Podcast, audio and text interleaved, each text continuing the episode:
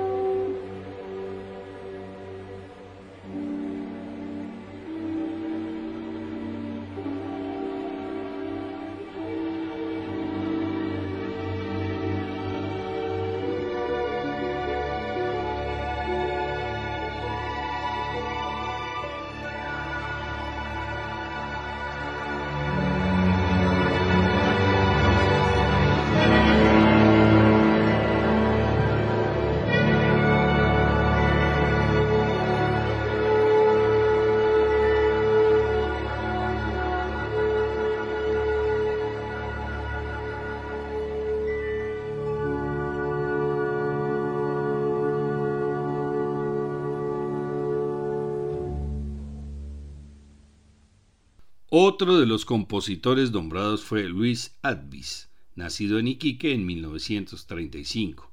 Además fue profesor de filosofía. A pesar de no estudiar en el conservatorio ni realizar estudios formales de música, estudió piano y composición con maestros de música contemporánea. Advis sentía un gran aprecio por la música clásica y tomó sus elementos para vitalizar y desarrollar música folclórica a través de la de cantatas, sinfonías y otras formas musicales derivadas de la música académica. Entre sus obras más destacadas se encuentra la Suite Latinoamericana, basada en una obra de cámara que el autor compuso en 1976. Fue revisada en los 80 y ampliada desde el formato de cámara hacia el de orquesta sinfónica. Su principal característica es el manejo que el compositor hace de diversas melodías y ritmos de tradición latinoamericana fusionadas con elementos de la música de tradición académica. La obra fue estrenada en 1994 con la Orquesta Sinfónica de Chile. Sus partes son Preludio, Milonga, Tonada, Interludio 1, Vals peruano, Conga, Interludio 2 y Marcha Rancho.